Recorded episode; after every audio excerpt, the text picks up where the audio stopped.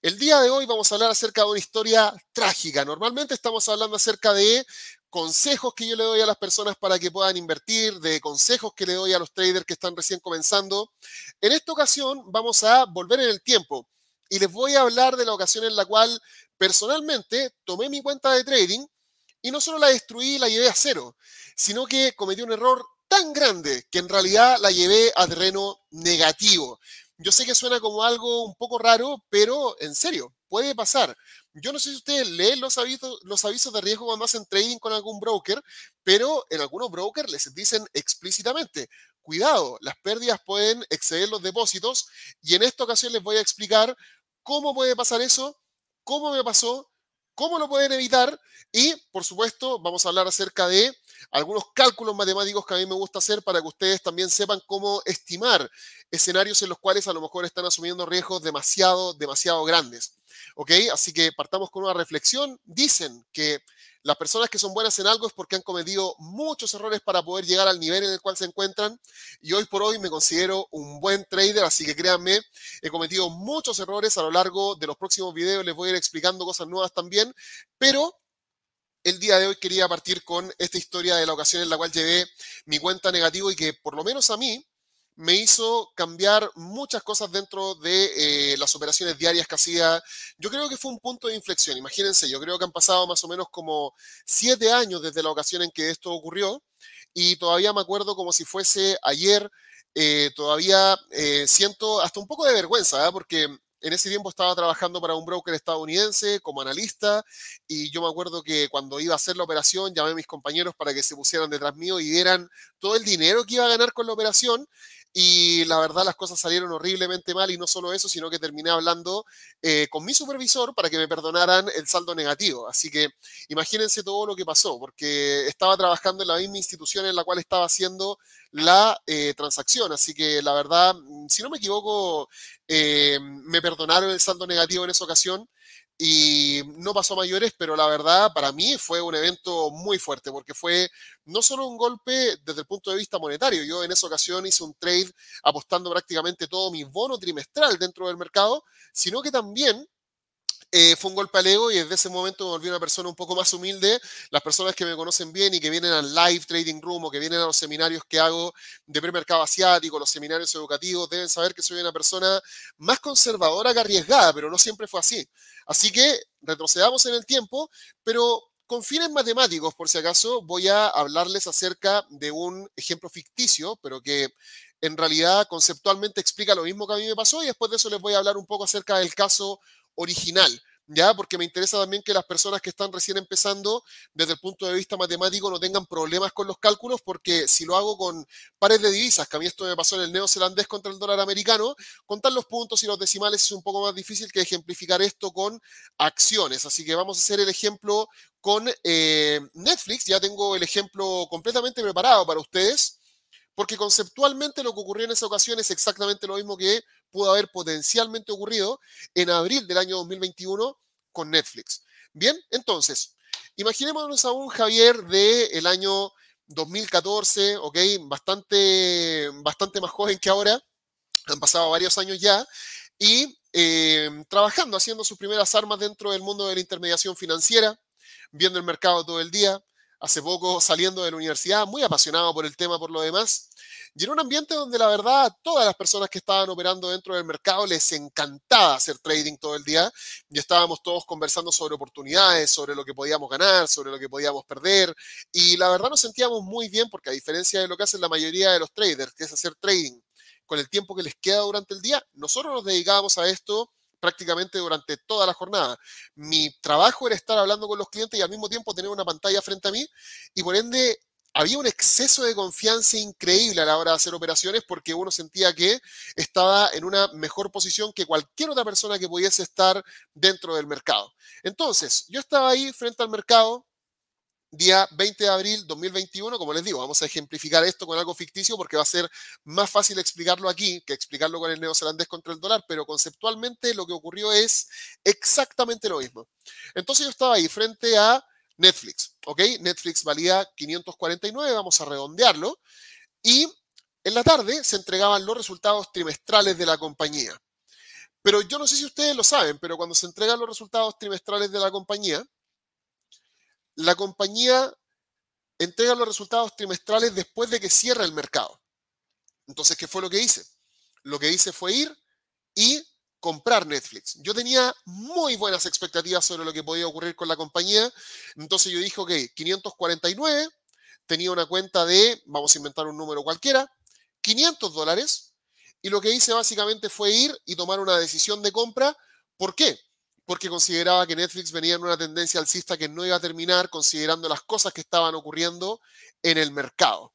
Bien, entonces, ¿qué fue lo que hice? Me puse a pensar, ok, ¿Qué tanto puede llegar a subir Netflix gracias a una buena entrega de resultados trimestrales? Y yo dije, ok, estamos en 549. ¿Qué pasa si esto se va a 600? Y hice lo que cualquier trader razonable haría. Comencé a pensar en cuánto dinero podría llegar a ganar. Entonces dije, ok, tengo un balance. ¿De cuánto? De 500 dólares y la acción de Netflix potencialmente, desde mi punto de vista, podía pasar de 549 dólares a 600 dólares. Como potencialmente podía tener esta alza de 51 dólares, yo dije, ok, tienes un balance de 500 dólares. Ahora, tienes un potencial movimiento alcista de 51 dólares. Eso quiere decir que si te compras una acción, lo que vas a ganar son los 51 dólares. Yo dije, bueno, los 51 dólares de los 500 dólares que voy a invertir es más o menos como un 10%. Eso es lo que potencialmente yo podría llegar a ganar. Pero recuerden que este mercado funciona con apalancamiento. ¿Ok? Eso quiere decir que yo, con mis 500 dólares, podría comprarme una acción, dos acciones, tres acciones, hasta 20 acciones. Podría comprarme una cantidad enorme de acciones. Entonces, como yo les dije en la introducción, yo estaba sumamente seguro. Yo tenía la convicción y la seguridad de que esto iba a salir perfecto. Entonces yo dije, vamos a empujar esto hasta el límite. Vamos a hacer una operación lo suficientemente grande como para que el dinero que yo estoy invirtiendo crezca, pero una enormidad. Quiero que esto sea algo explosivo. Entonces lo que hice fue básicamente comprarme 20 acciones. Eso quiere decir, en otras palabras, que si yo me ganaba este movimiento alcista a 600 desde 549, yo me iba a ganar 51 dólares por cada acción. Por ende, si yo tomaba esto y lo multiplicaba por 20, yo me iba a ganar 1020 dólares.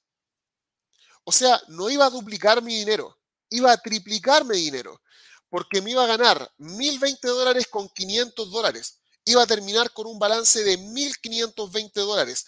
Eso es lo que yo tenía en mente. Hice mi cálculo, estimé todo y ¿saben qué fue lo que dije? Esto hay que hacerlo. Y básicamente lo que hice fue ir al mercado y comprar 20 acciones. Quiero que pongan el video en pausa por un momento y quiero que piensen en todos los errores que se han cometido hasta este punto.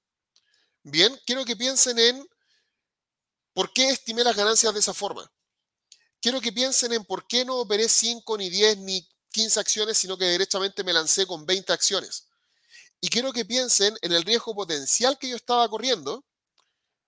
Y quiero que piensen en por qué la cuenta pudo haber quedado en negativo si solo tengo 500 dólares. Se supone que hay un stop loss se supone que hay también una cosa que se llama margin call, o sea, cuando dice te acaba tu dinero, el mercado te va pegando, te va pegando, te va pegando, te va pegando, y cuando se te acaba tu dinero, la plataforma debiese hacer un margin call, ya, una llamada de margen. Quiero que pausen un poco el video y quiero que piensen en cómo diablos pudo haber seguido a terreno negativo este trader que estaba haciendo esta enorme operación, asumiendo grandes riesgos, pero que en el peor de los casos, en la mente de un trader está el que el trader va a, perder todo su dinero, pero no más que eso. ¿Ok?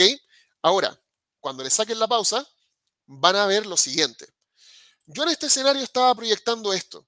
Yo estaba proyectando, ok, tengo un balance de 500 dólares. Si todo sale bien, voy a ganarme 1020 dólares y por lo demás en solo un día, porque aquí yo estaba operando justo la entrega de reportes trimestrales. Entonces iba a haber en mi proyección un movimiento explosivo hacia arriba y yo iba a ganar muchísimo dinero, pero no en un tiempo, de una sola vez. Y yo decía, bueno, ¿qué pasa si las cosas salen mal? ¿Ya? ¿Qué pasa si las cosas salen mal, diametralmente opuestas a la que yo pienso? Yo decía, ok, estoy arriesgando los 500 dólares. Porque en realidad la plataforma me va a hacer un margin call si de repente me quedo sin dinero. Entonces, puedo ganarme 1020 dólares arriesgando los 500 dólares. Imagínense, hasta tenía relación riesgo-recompensa de 1 es a 2. O sea, yo decía, mi stop loss es mi capital, es todo el capital que tengo y voy a empujarlo a fondo. Y lo que terminó pasando al día siguiente es que los resultados fueron buenos. Que eso fue lo peor de todo. Yo hice mi trabajo y proyecté los resultados. Los resultados fueron buenos. El problema es que cuando entregaron los reportes trimestrales, habían variables que al mercado no le gustaron mucho. Y no solo no subió, sino que el mercado terminó cayendo y terminó abriendo al día siguiente en 506 dólares. 506 dólares. Ustedes dicen, a ver, a ver, a ver, a ver. Esta persona se metió cuando estaba en 549, ¿ok? Entonces, la entrada en 549. Y el precio actual, ya después de los resultados, es 506. 506. Prende la pérdida ¿De cuánto es? Es la diferencia entre el precio de apertura y el precio actual. Perdí 43 dólares por cada acción que tengo. Por ende, la pérdida total es los 43 dólares por las 20 acciones. Eso quiere decir que perdí 860 dólares uno dice, ok, pero aquí tiene que funcionar el margin call. El margin call a esta persona tiene que hacerle perder los 500 dólares de balance que tenía. Yo dije, bueno, las cosas no salieron bien, así que aquí mi balance va a volar por el aire. Pero aquí hay un problema. El problema es que cuando uno está operando, por ejemplo, en una cuenta demo, en las cuentas demo la ejecución es perfecta. ¿Por qué? Porque cuando ustedes compran, en el mercado realmente no se ejecuta una compra. ¿Por qué? Porque es una cuenta demo, es un número. Pero en el mercado real, cuando ustedes se compran un activo, ustedes realmente están comprando algo. Hay ejecución de las. Y cuando ustedes están haciendo una operación en una cuenta real, y quieren salirse de esa operación, o sea, compraron, ahora tienen que vender, esa venta tiene que hacerse realmente. Y si ustedes se fijan, aquí hay un espacio vacío enorme entre el cierre de un día y la apertura del día siguiente. ¿Eso qué quiere decir? Que si yo compré acá y yo quería vender acá, esos precios no existen. En esos precios no se puede ejecutar una operación porque hay un vacío. Ese vacío quiere decir que en esos niveles no hay precios. En esos niveles nadie quiere comprar y nadie quiere vender. En castellano, ¿qué significa eso? Que cuando la plataforma quiso hacer el margin call para poder sacarme, era imposible. Y por lo tanto, lo que terminó ocurriendo es que me terminaron sacando en el primer precio en el cual podían ejecutar la operación, que fue el 506. ¿Eso qué quiere decir? Eso quiere decir que se consumió mi balance de 500 dólares y todavía tenía una deuda de 360 dólares, ¿ok? Que es la pérdida total menos mi balance. En un escenario normal, a mí me hubiesen llamado por teléfono un ejecutivo y me hubiese dicho, don Javier, tiene que depositar 360 dólares para poder cubrir el saldo negativo de su cuenta y hubiese dicho, ¿qué? Porque no hubiese entendido nada. Eh, esa era la primera vez, y yo les cuento, yo fui la primera persona que yo vi con una cuenta con un saldo negativo. Yo siempre leí los avisos de riesgo y decía, las pérdidas pueden exceder su depósito. Y yo decía, bueno, pero llevo varios años en esto. En ese tiempo era un primerizo, pero no era un primerizo que llevaba dos semanas, llevaba un par de años ya, pero nunca me había tocado verlo. Y básicamente lo que terminó ocurriendo fue que yo me convertí en la primera persona que yo vi que perdió más dinero que el que realmente había depositado en su cuenta de trading. Ahora, analicemos las variables. Punto uno, ¿por qué creen ustedes que pasó esto? Esto pasó por varias razones. ¿Ok? Razón número uno, desconocimiento del riesgo. ¿Ya? Cuando yo invertí, yo siempre consideré que el stop loss era un requisito que yo podía utilizar, pero si yo quería arriesgar todo mi balance, yo simplemente tenía que esperar hasta el margin call. Pero el margin call no funciona si no hay precios en los cuales se pueda ejecutar el margin call. Yo no consideré el riesgo de que aquí al día siguiente el mercado abriera con un gap. Y ese fue un enorme riesgo que asumí por no conocer que el mercado accionario cuando cierra y reabre al día siguiente, va a haber un gap. ¿Ok?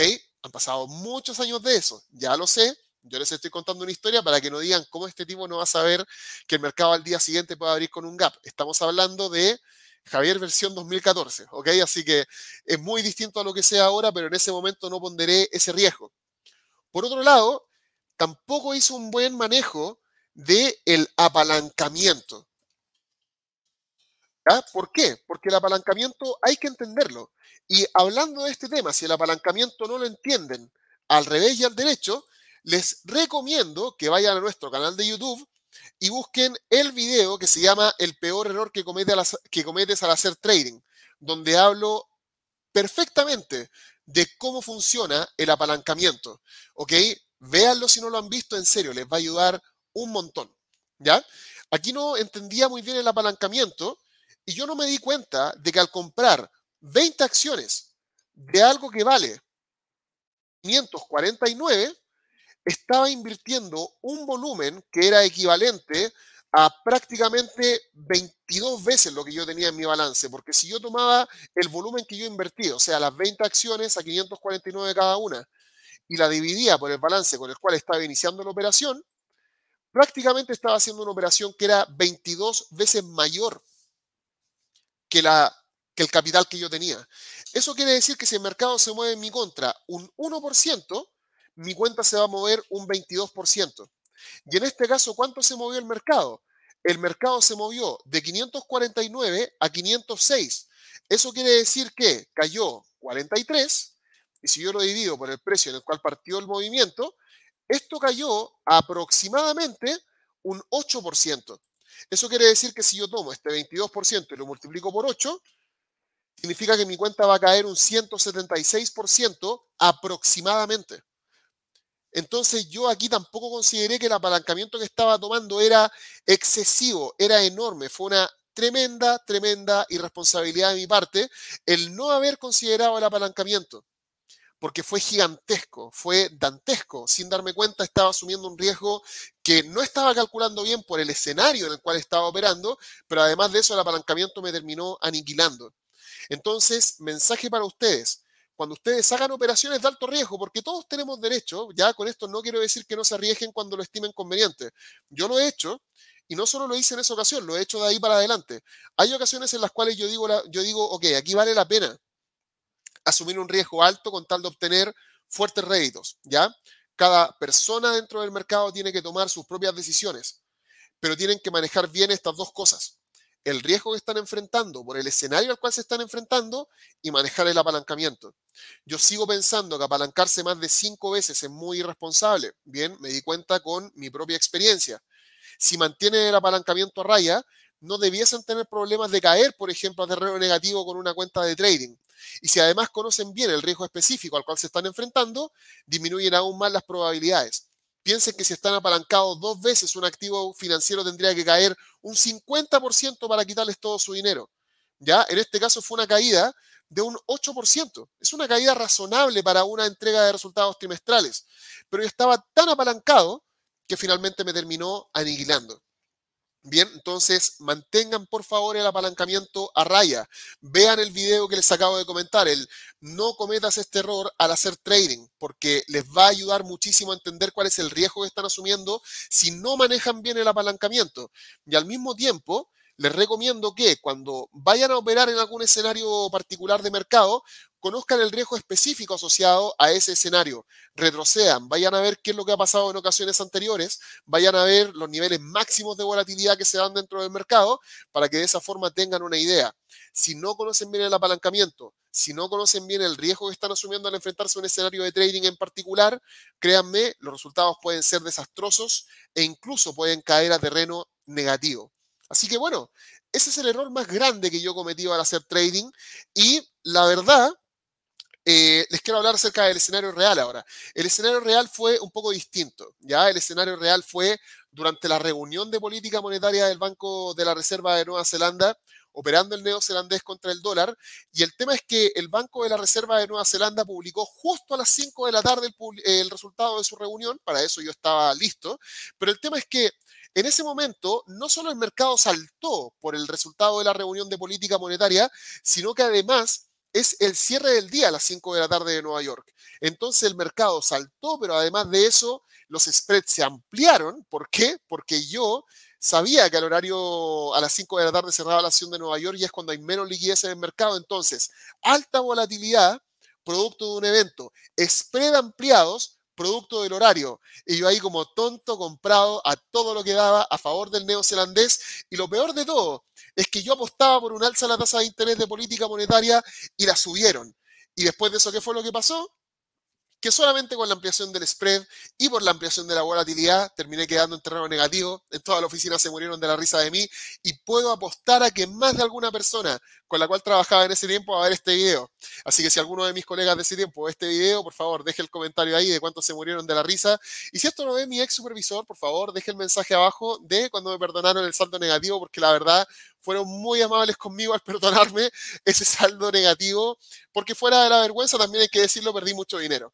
Así que no me volvió a pasar soy mucho más respetuoso y mucho más conservador a partir de ese momento. Y si ustedes quieren aprender a hacer esto bien, recuerden que tenemos cursos de trading en nuestra página web en www.inversionesytrading.com. Voy a ir a la sección de cursos eh, de recursos exclusivos, ir a ver nuestra sección de cursos de trading. Recuerden que tenemos cursos básicos y avanzados para particularmente aprender acerca, acerca de este tema, sobre riesgo y sobre estrategias de inversión, sobre saber cómo afrontar el mercado. Les recomiendo dos cursos. Para las personas que están recién empezando, hay un curso que se llama Curso de Trading desde cero. Ya el curso de trading desde cero les va a ayudar enormemente a entender cómo introducirse en el mercado y para aquellas personas que ya están en un nivel un poco más avanzado, pero que tal vez no logran alcanzar la rentabilidad y quieren buscar herramientas que les permitan aumentar sus probabilidades de éxito y ser más consistentes, les recomiendo que tomen el curso de estrategias de trading. Si les gustó este video, déjenos su like si esto les ayudó a entender un poco más cómo funciona el mercado y quieren seguir viendo este tipo de videos, suscríbanse, activen la campanita y nos vamos a estar encontrando en una próxima ocasión. Espero que les haya gustado esta sesión, espero también, por supuesto, seguir contando con sus visitas en el futuro.